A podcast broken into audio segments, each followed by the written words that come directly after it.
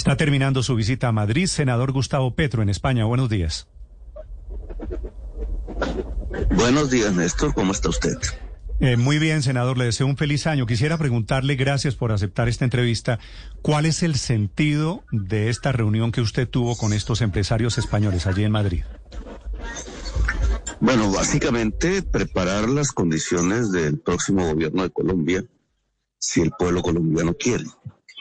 Eh, hicimos una agenda diversa desde el punto de vista de, un proyecto progresista, de las entrevistas políticas, llamémoslas así, eh, y además de la del jefe de gobierno, Pedro Sánchez, es importante la de Felipe González. Básicamente por la transición que mi gobierno implica para Colombia. Mi gobierno sería un gobierno de transiciones.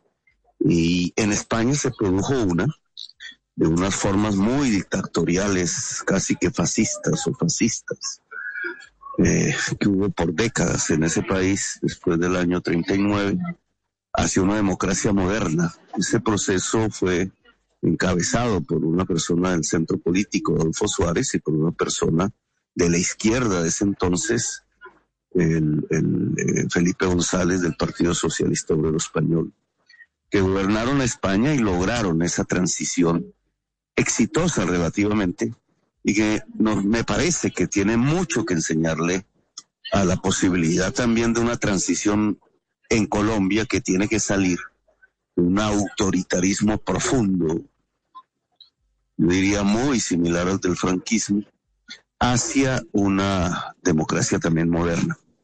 Y desde el punto de vista económico, eh, la agenda eh, tuvo eh, la participación, por una parte, de trabajadores, de organizaciones laborales, todas las de España, que se juntan en nuestro esfuerzo común apoyarnos. Eh, allí fue importante la entrevista con la ministra del Trabajo, Yolanda Díaz, una persona hoy muy, muy querida en España, porque logró, eh, dialogando con empresarios y trabajadores durante muchos meses, un proyecto, un decreto ya de reforma laboral que a mí me parece supremamente importante porque ni más ni menos tiene que ver eh, con lograr más estabilidad laboral de la gente que trabaja y sobre todo de las mujeres eh, en un país en donde había pululado, como en el caso de Colombia, el contrato laboral a muy corto término, cumpliendo labores que son realmente estructurales. El contrato laboral que no es laboral, sino civil de dos, tres meses, y que ha conducido a una enorme inestabilidad, incluso a crisis psicológicas, incluso, incluso ambientes eh, delictuosos cuando se trata del acoso sexual sobre la trabajadora y que allí comienza a corregirse.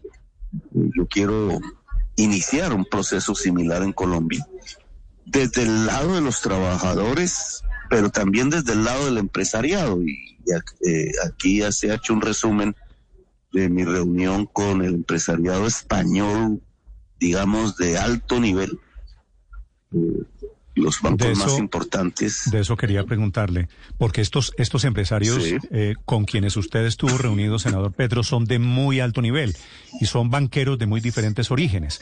Quisiera preguntarle sobre eso. La relación suya, senador Petro, en Colombia con los empresarios ha estado llena de miedos, unos justificados, otros no, y de fantasmas. Esta reunión con los empresarios es una manera de, de espantar fantasmas, digámoslo.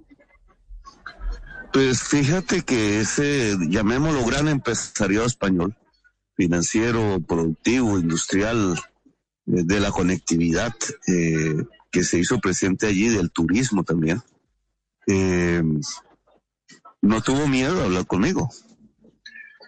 Y creo que hizo lo conveniente, escuchar de, de la persona que puede ser el presidente de Colombia eh, sus opiniones y hacer escuchar las propias.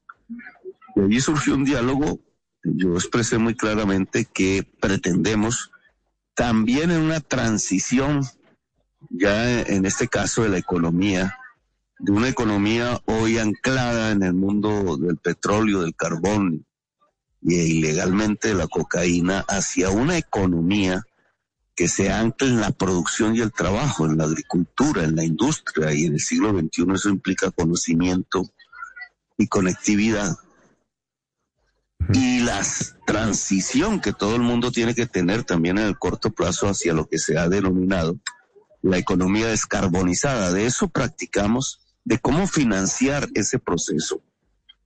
Eh, tengo que decir que la señora Botía, Botín, que es la dueña del, Banco Santander, eh, expresó su preocupación no alrededor de nuestra política eh, expresada para Colombia, sino de lo que puede significar un alza de intereses por parte de la FED en los Estados Unidos, dada la, la espiral inflacionaria que hay allí, eh, temas que obviamente preocupan a todo el mundo, pero que eh, eh, yo sentí en cierta forma incluso simpatía con la idea de articularse a este esfuerzo de transición de una economía que ha sido hasta ahora muy extractivista, muy rentista, muy especulativa en Colombia, muy raquítica desde el punto de vista de los puestos de trabajo, hacia una economía productiva, cimentada en la energía limpia y en eh, el conocimiento, el conocimiento humano. Entonces, eh, es un mensaje también para el empresario de Colombia. Pero no me, no me, no me contestó, no me contestó, senador, si reunirse con empresarios allí en España es una manera de espantar fantasmas en Colombia. Sí, es un mensaje también para el empresario de Colombia, como acabo de decir, porque se trata de dialogar y pactar. Cuando nosotros decimos que hay que aumentar la capacidad productiva del país en términos, eh, digamos, de, de, puestos de trabajo, de agricultura, de industria, de conocimiento, lo que estamos llamando es a un incremento sustancial de la iniciativa privada en manos de millones de personas y de entregarle a millones de personas la capacidad para producir, que es muy integral y tiene muchos aspectos. Eso es lo que estamos proponiendo precisamente para transitar hacia una economía productiva. Y en Colombia no se trata de, hay 1.800, hay 1.800.000 empresas, 600.000 quebradas hasta este día, la mayoría pequeñas, medianas, allí donde están los puestos de trabajo de Colombia, todos casi, 80% del empleo del país sufren afugias de todo tipo en este momento. No tuvieron el acompañamiento ni del gobierno ni del Estado. Y se trata cómo a partir de ese millón ochocientas mil empresas eh, podemos construir esta transición hacia la economía productiva.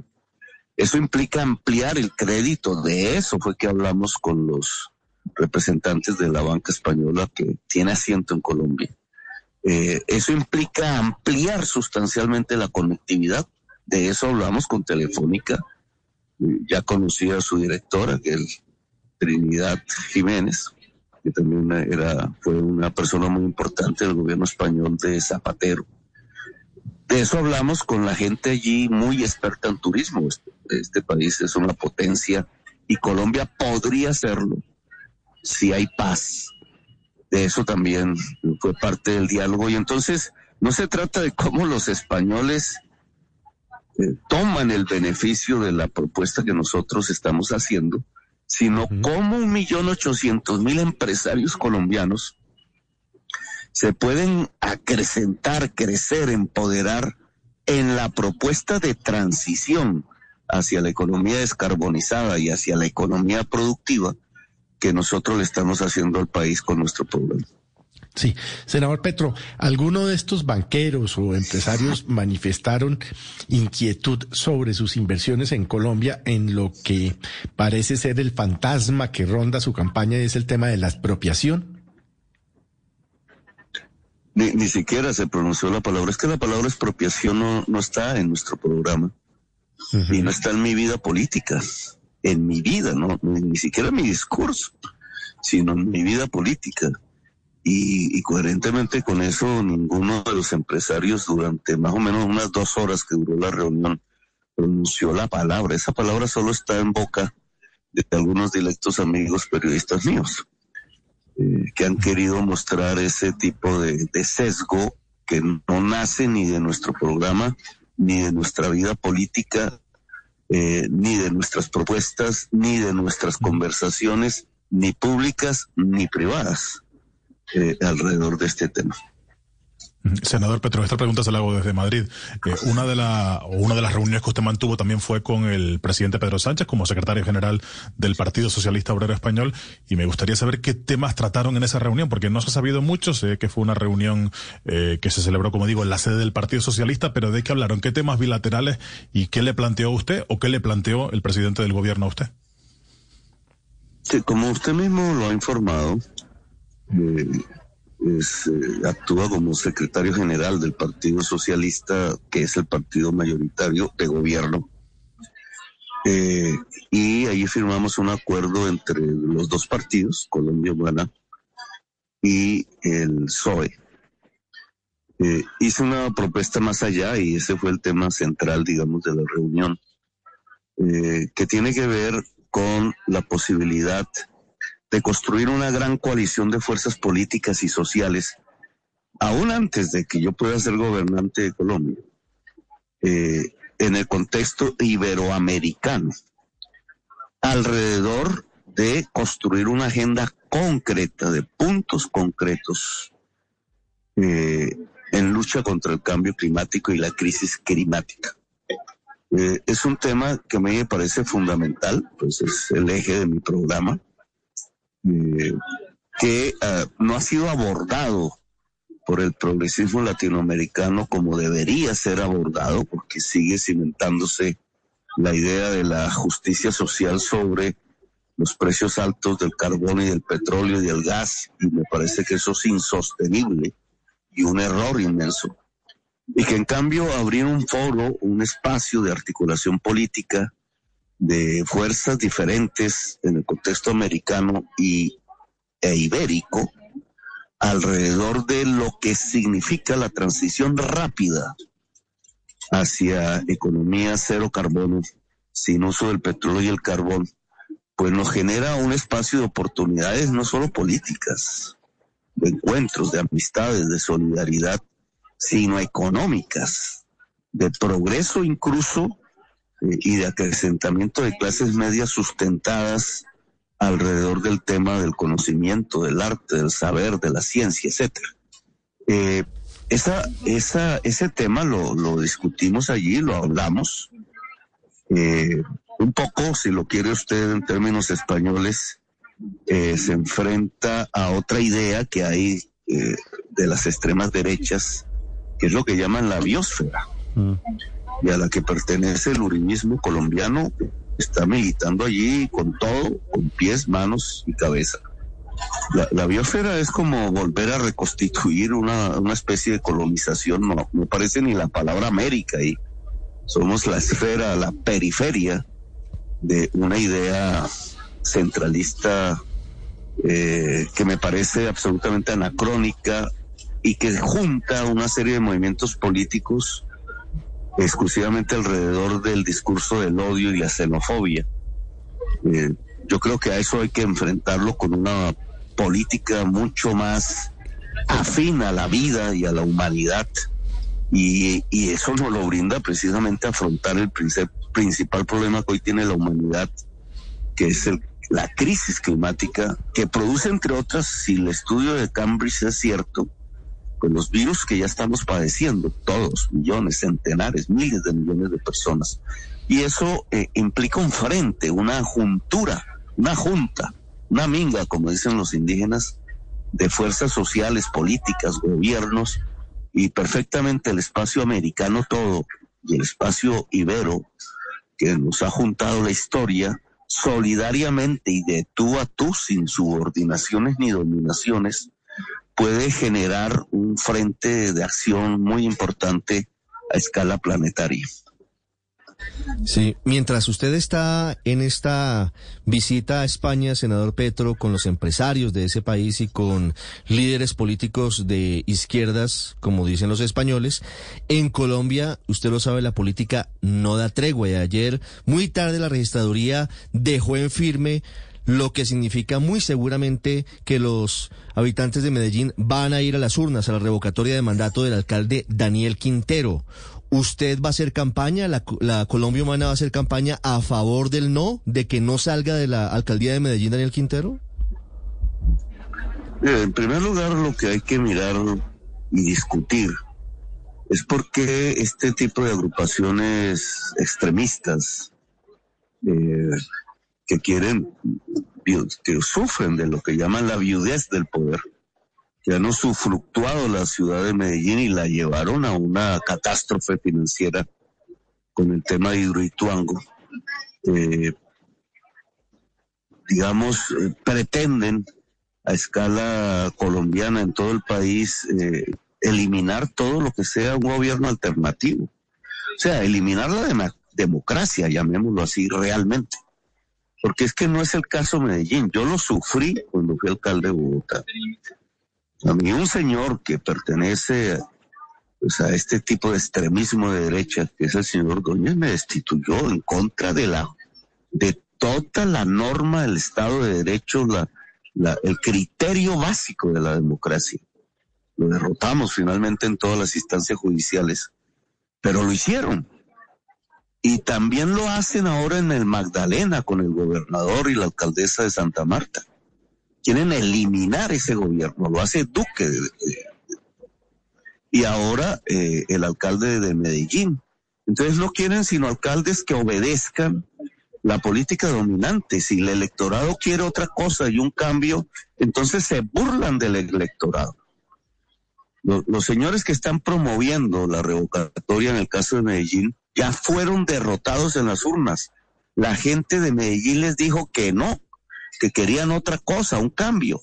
La, la, lo que uno puede observar desde afuera en relación a la ciudad de Medellín es que Quintero no se equivocó en su crítica sobre la situación de las empresas públicas de Medellín eh, que habían sido cooptadas y llevaron a un no, no a un error, a uno de los peores hechos de corrupción de Colombia, que es lo que hace fracasar financieramente el proyecto de Duango, es corrupción.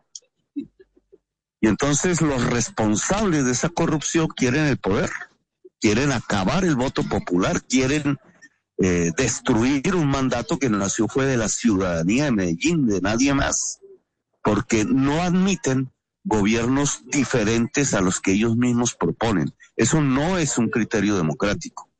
Eso es destruir la democracia. Y cuando se destruye una democracia, lo que hacen es acrecentar las violencias. A mí me parece, eh, y yo no puedo pues votar allí ni nada por el estilo, pero me parece que la ciudadanía de Medellín, tanto la que votó por Quintero como la que no votó por él, eh, deberían tener antes que nada eh, la discusión sobre eh, si vale la pena acompañar a una gente que lo que quiere es burlarse del voto ciudadano de Medellín. Hmm. para tanto para los que ganaron como para los que no ganaron, yo creo que el principio básico de la democracia es respetar el voto popular. A la pregunta de Ricardo de si usted viene a hacer la campaña al alcalde Quintero para salvarlo de la revocatoria, su respuesta es sí. No, porque yo no tengo que ir a hacer campañas en Medellín donde yo no voté. Yo voto en Puente Aranda, barrio de Santa Matilde, Bogotá. Mm. El, el voto y el electorado de Medellín y la dirigencia de Medellín toda, pues tienen la suficiente responsabilidad y capacidad como para asumir un debate de carácter local. El electorado de Medellín, eh, que aspira o que quiere o que desea votar por Petro o por el pacto histórico, que ya lo ha hecho conmigo mm. en el pasado, pues yo les digo, eh, no caigan en la trampa del extremismo de derechas de destruir la democracia en Medellín. Gustavo Petro es senador candidato presidencial desde Madrid esta mañana en Blue Radio. Senador Petro, gracias por estos minutos. Bueno, gracias a usted y a todos sus oyentes, muy amables. Le deseo un feliz día, 7 de la mañana, 57 minutos. La temperatura en Bogotá es de 12 grados centígrados en segundos. Hablando del pico y placa que está vigente desde esta mañana, la alcaldesa de Bogotá, Claudia López, en Blue